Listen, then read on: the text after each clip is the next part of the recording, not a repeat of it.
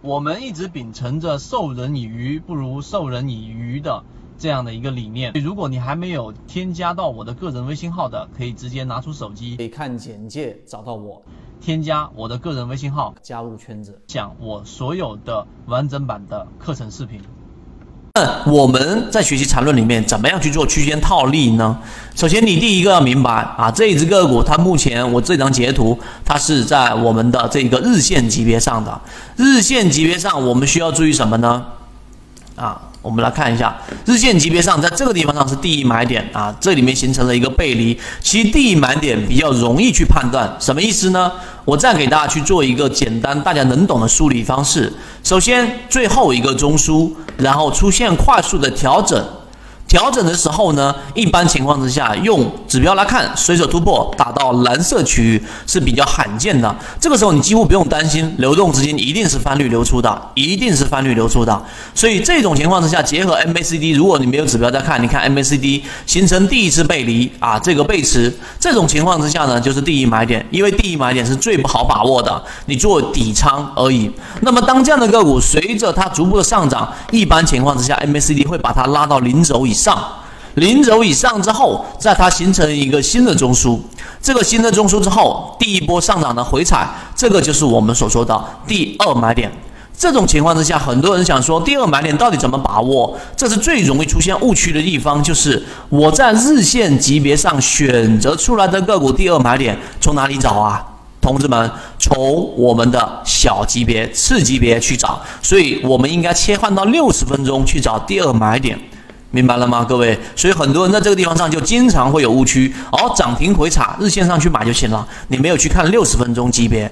那么在资金角度上呢，第二买点往往伴随着一部分小资金的介入，也就这个位置上，流动资金已经持续的介入了，而 MACD 上很明显的出现了一个背离，这个是在股价上的。有时候啊，股价上不表现出来，资金也一定会表现出来，所以我们做好两手准备，MACD 拉回零轴，MACD 柱体出现了。红色面积的背离，而在流动资金上形成了第一次连续持续性四天以上的这种翻红流入。那么出现一个快速的上涨，这个涨停板之前你有没有办法介入？这个不好把握，因为它只是第一买点作为一个介入嘛。第一买点在这这些位置附近，那么第二买点可以位置出现的时候是出现涨停之后回踩。我们来看六十分钟级别到底怎么样去把握。当然，我这里面还有一句话，就是日线级别一直以来都没有出现卖点，就回到了刚才我们所说的那个概念，在大级别上没有出现卖点的时候，你就不要盲目的去卖股票了。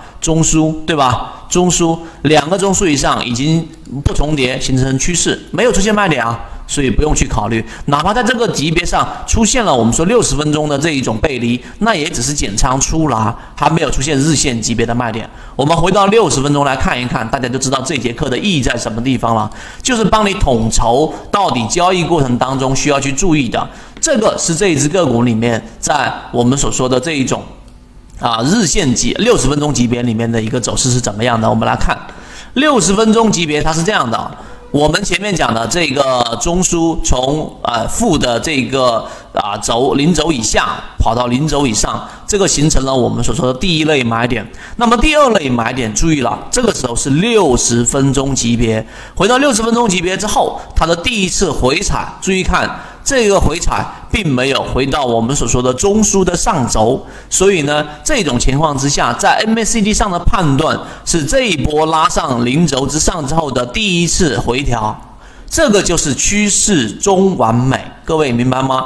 跳空算是一笔，看到了没有？然后回踩的第一次回踩，这个时候无论如何，它就一定会有，因为我们形成背离了嘛，会有一波反抽。那么这两种情况呢，反抽到这个地方上，你有一波利润；反抽出现卖点了，我们来看啊，出现卖点，那它当然形成一个震荡也好，或者形成继续往下走也好，你都是有一个空间的。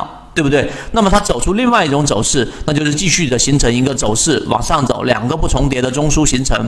那么实战的操作区间套利就是，当它回踩的时候买进去。那么在这个位置是买还是卖？大家可以把视频停下来，去切换到这一只个股的这一个六十分钟级别，然后去看一看我们到底是买是卖。在这个地方看到没有？回踩之后，第二类买点出现了。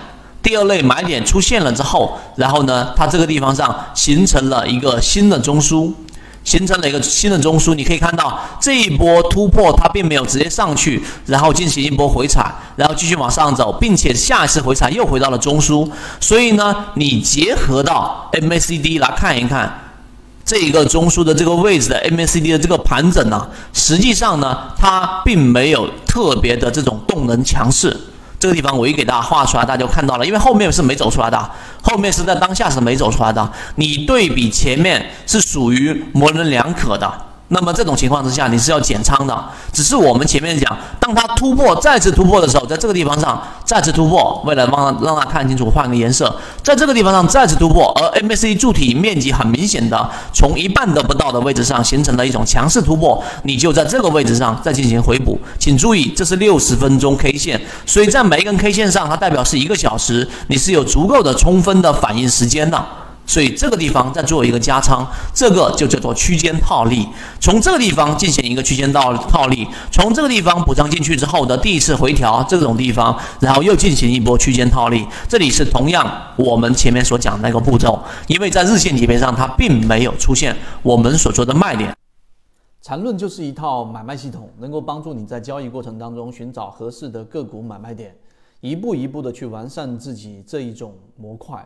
并且呢，成功率会逐步逐步的增加。想要加入到圈子进行系统进化的交易模块，可以看简介找到我加入圈子。